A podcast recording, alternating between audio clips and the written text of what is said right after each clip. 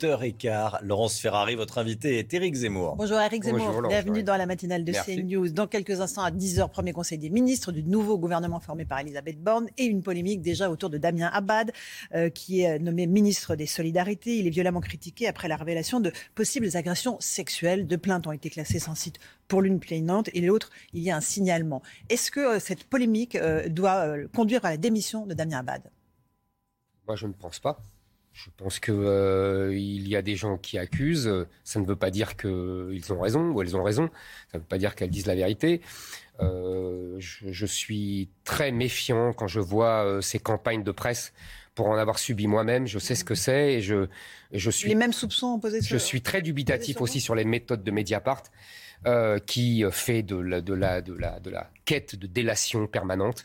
Euh, donc je me méfie beaucoup. Euh, donc euh, Monsieur Abad s'est défendu, Monsieur Abad dément, Monsieur Abad n'a pas été condamné par la justice, que je sache, il n'y a même pas eu de procédure. Les ont été classées. Voilà, donc écoutez, en plus c'est assez assez poignant parce que ce monsieur est, handicapé, donc il explique qu'évidemment il ne peut pas forcer aucune femme. donc là, on tombe vraiment. je suis très très mal à l'aise avec ça et, et très triste pour pour euh, pour, pour, tout, quoi, pour ce monsieur, pour, euh, pour voilà, quoi. C'est, c'est assez poignant et c'est assez euh, gênant. Les faits qui lui seraient reprochés remontent à quelque temps. À une dizaine d'années en plus. Est-ce que ça pourrait venir d'un autre camp, peut-être son ancien camp, les Républicains qu'il a quitté Je ne sais pas, je ne sais pas. Moi, je ne suis pas. Je n'utilise jamais ces méthodes, donc je ne sais pas comment ça se passe. Elisabeth Borne estime et affirme qu'elle n'était pas au courant. Sandrine Rousseau parle de principe de précaution pour exiger la démission de Damien Abad. C'est une nouvelle jurisprudence? Euh, Écoutez, moi je suis contre ce principe de précaution. Je suis pour euh, le respect de, la présomption d'innocence. Euh, c'est deux, deux philosophies, je dirais, euh, de la vie en, société. Au-delà du cas Damien Abad, que signifie son départ au gouvernement d'Elisabeth Borne C'est le siphonnage, la fin du siphonnage des LR Vous savez, j'ai débattu avec Damien Abad ici, chez vous, sur cette antenne. Et je savais déjà d'avance qu'il était macronien, qu'il était centriste, comme la plupart des dirigeants LR. Je le dis depuis des années et je l'ai dit durant cette campagne. LR est un parti centriste. Il n'a plus rien à voir avec les partis de droite d'antan. Il n'a plus rien à voir avec le RPR ou même l'UDF. C'est terminé. C'est un parti centriste qui est qui, est macronisé depuis longtemps. En fait, Macron n'a fait que révéler ce qu'ils étaient. Donc, il faut que LR se fasse absorber ou, euh, ou rejoignent euh, le, camp macronien pour que les électeurs de droite aient une véritable alternative que moi j'incarne.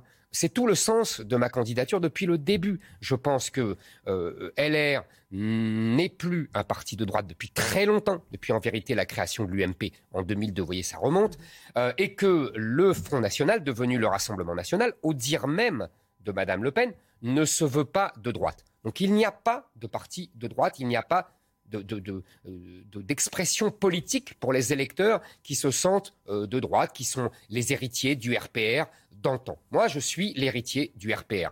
Donc je le dis et euh, j'invite tous les électeurs qui se sentent orphelins à me rejoindre et à nous rejoindre chez Reconquête. On va parler des législatives dans un instant. L'autre ministre qui a cristallisé, alors notamment vos critiques, c'est celui de l'éducation nationale, Papendiaï, euh, que vous accusez tout simplement de vouloir déconstruire l'histoire de France. Sur quoi vous vous basez? Alors évidemment, j'imagine que vous allez euh, citer quelques-uns de ses écrits euh, pour dire qu'il veut déconstruire l'histoire de France. Moi, je prends au sérieux les gens, surtout quand c'est un intellectuel de qualité. Je ne le nie pas. Dans le parcours républicain est exemplaire. Bah, le parcours euh, intellectuel surtout. Mmh, mmh. Et puis républicain, oui, bien sûr républicain. Euh, il n'a pas rétabli la monarchie, euh, mais je veux dire par là que oui, c'est un enfant qui a suivi des, études brillantes. Je, ne discute pas du tout ça, vous comprenez C'est un, un, un désaccord fondamental. C'est un désaccord fondamental. Les gens comme M. Papendai considèrent que la race est au cœur de la société française et de l'histoire de France. Je nie je nie cette affirmation. Je pense au contraire que la France est le pays de l'assimilation. C'est, vous savez, Je vais vous raconter une anecdote si j'ai 30 secondes. En 1917, les premiers soldats américains arrivent à Paris, en France, pour combattre avec les Français. Et le général américain se plaint auprès du général français. Vous savez pourquoi? Parce que les soldats noirs étaient autorisés à aller au café et à pouvoir parler avec des femmes blanches. Ça, c'est l'histoire de l'Amérique et ça, c'est l'histoire de la France. Voyez?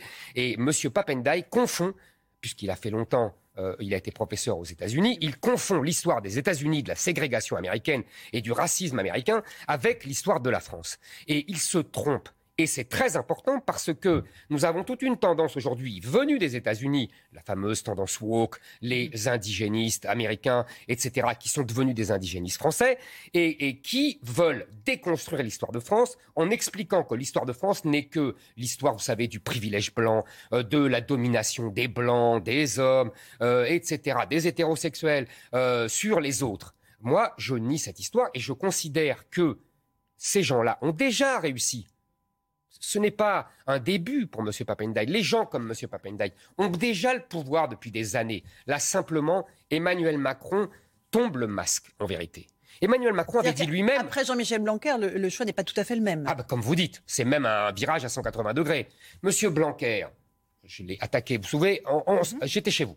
Euh, je l'ai attaqué parce que je trouvais qu'il euh, défendait mal euh, ses propres idées. Mais au moins, il avait les mêmes idéaux que moi. Mais moi, j'estime qu'il les défendait mal. Lui estimait sans doute qu'il les défendait bien. C'est un autre problème. Mais là, on est passé de l'autre côté. Même Emmanuel Macron l'avait dit, je crois, en 2018. Il avait dit il faut déconstruire l'histoire de France.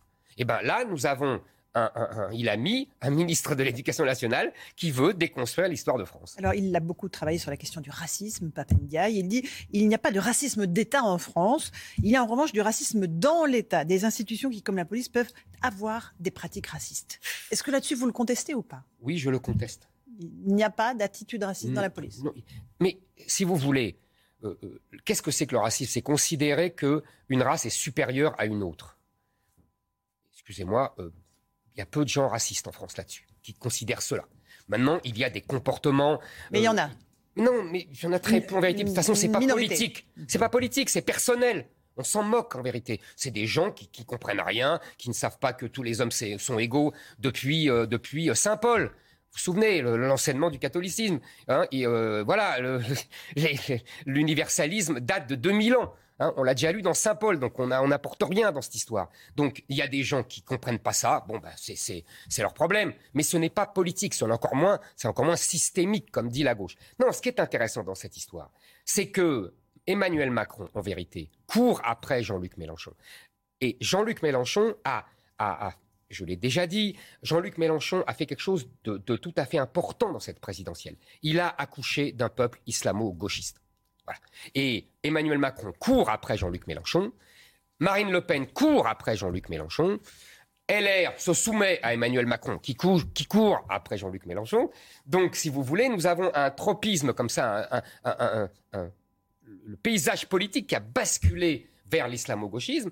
Euh, et je pense que je suis le seul pôle de résistance à ce mouvement islamo-gauchiste. Alors sur l'islamo-gauchisme, très précisément, ce que disait Papendia, il dit euh, qu'il partage la plupart des causes des militants qualifiés de woke, comme le féminisme, la lutte pour la protection de l'environnement ou l'antiracisme, mais je n'approuve pas, dit-il, les discours moralisateurs ou sectaires de certains d'entre eux. Je me sens plus cool que woke. Donc il ne se dit pas woke. Est-ce que ça fait la différence pour vous?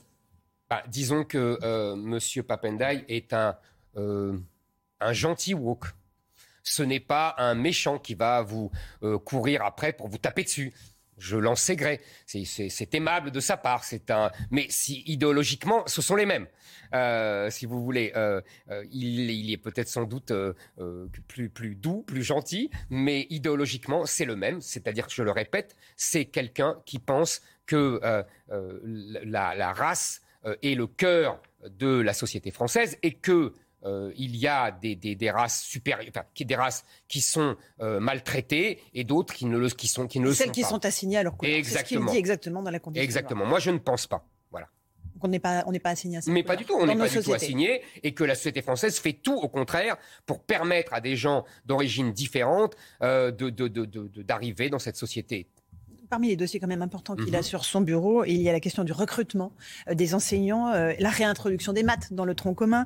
Vous savez combien de candidats se sont présentés au CAPES de maths, qui bah, proposait 1035 postes J'ai vu qu'il y avait à peu près ah, ben, J'allais dire 700. C'est-à-dire qu'il y a évidemment moins de candidats qui voilà. Donc le concours ne sert plus à rien. Voilà. Mais ça, c'est un vrai sujet. Mais c'est un vrai sujet très important. J'en ai beaucoup parlé pendant la, pendant, pendant la campagne présidentielle. L'école est, subit une, une, un effondrement du niveau scolaire depuis une vingtaine d'années. C'est une catastrophe. Car, le métier n'est pas attractif pour les profs Oh, il y a beaucoup de raisons. Le métier n'est pas attractif d'abord parce qu'il est mal payé.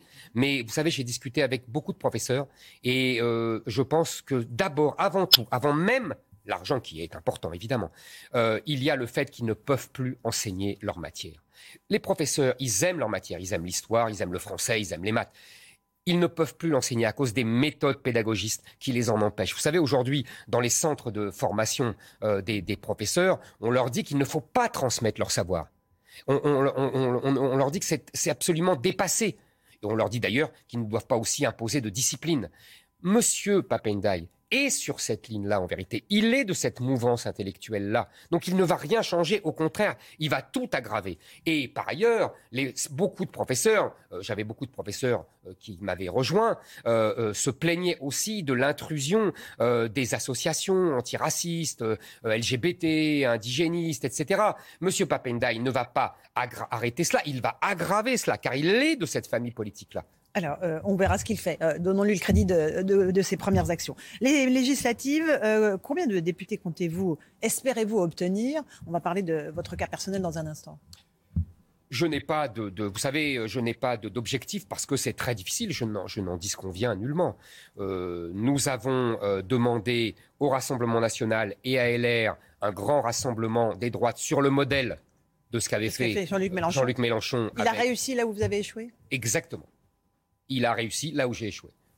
Euh, tout simplement parce qu'à gauche, ils savent se rassembler et qu'à droite, euh, ils ne veulent pas se rassembler. Ni Marine Le Pen, qui, je le répète, maintenant euh, théorise ses ressentiments personnels en disant qu'il y a un désaccord stratégique et qu'elle n'est pas de droite, dont acte. Il faudrait qu'elle le dise à chacun de ses électeurs.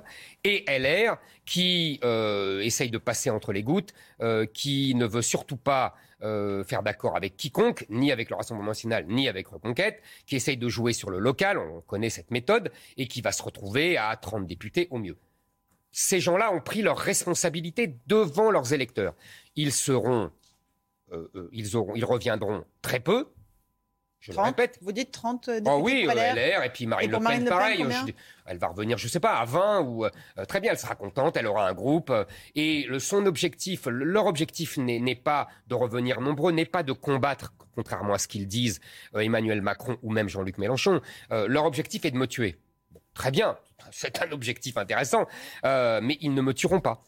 Même si vous n'avez pas de député, comment, comment, comment résister, comment tenir pendant euh, tous ces mois qui vous séparent des prochaines échéances électorales si vous n'avez pas de député? euh, euh, Le Front National n'a jamais eu de député, sauf en 1986. au scrutin avec la proportionnelle. Elle a eu, si, un député, il y avait Madame Stirbois, je crois, il y en avait un, bon, et ils ont survécu pendant 30 ans. Euh, moi, euh, je n'ai pas 20 euh, millions de dettes. Reconquête n'a pas 20 millions de dettes comme le Rassemblement national. Nous avons, nous avons des finances saines.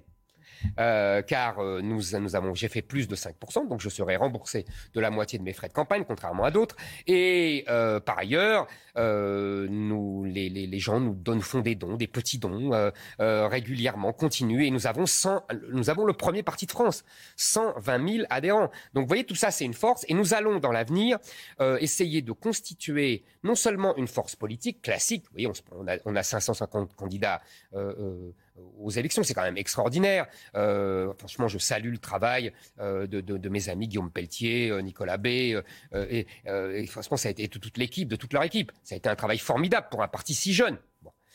et donc, nous, nous allons continuer. Nous allons essayer aussi, à part ce côté politique classique, je dirais, de faire une école de pensée. C'est-à-dire de former des jeunes. Nous avons le mouvement GZ des 20 000 jeunes, c'est énorme. Euh, nous allons essayer de les former parce que nous devons justement, et vous voyez, on revient il y a une logique dans votre interview.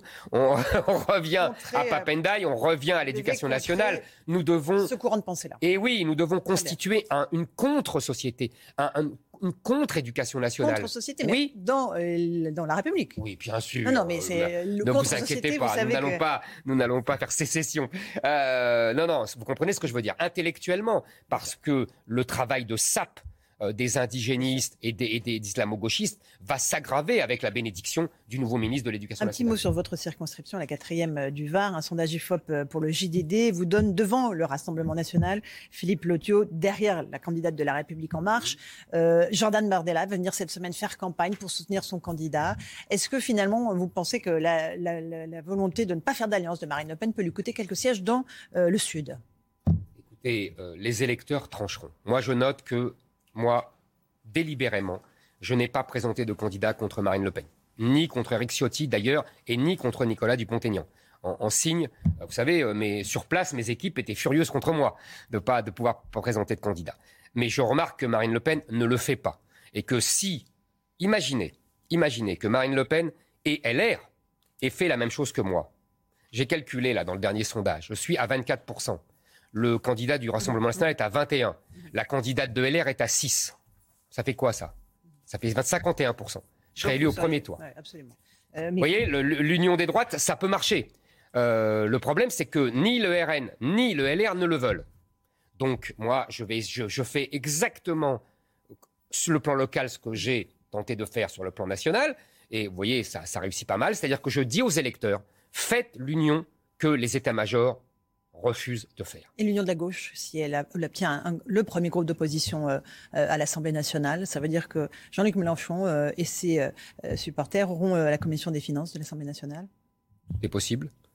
Tout est possible. Vous savez, en même temps, il ne faut pas, pas aggraver cela. le Parlement n'a pas un grand pouvoir entre l'Europe et l'administration. ils sont un peu minorés. Moi, je crois que le Parlement doit être une caisse de résonance politique. D'ailleurs, Jean-Luc Mélenchon l'a très bien utilisé ainsi, contrairement euh, à Marine Le Pen. Euh, Jean-Luc Mélenchon a utilisé politiquement, c'est-à-dire que c'est exactement ce que je veux faire si je suis élu à l'Assemblée nationale, en faire une caisse de résonance politique pour défendre mes idées, pour défendre mes convictions. Allez, merci beaucoup Eric Zemmour. Je cite tous les candidats qui sont face à vous. Sereine Mauborgne pour La République En Marche, Philippe Lothio, RN, Sabine Christophanie Viglione, NUPES et Marie-Christine Hamel, UD et autres candidats. Merci à vous d'être venus dans la matinale. On vous retrouve tout à l'heure à 9h, mais tout de suite c'est Romain Lézard. Merci.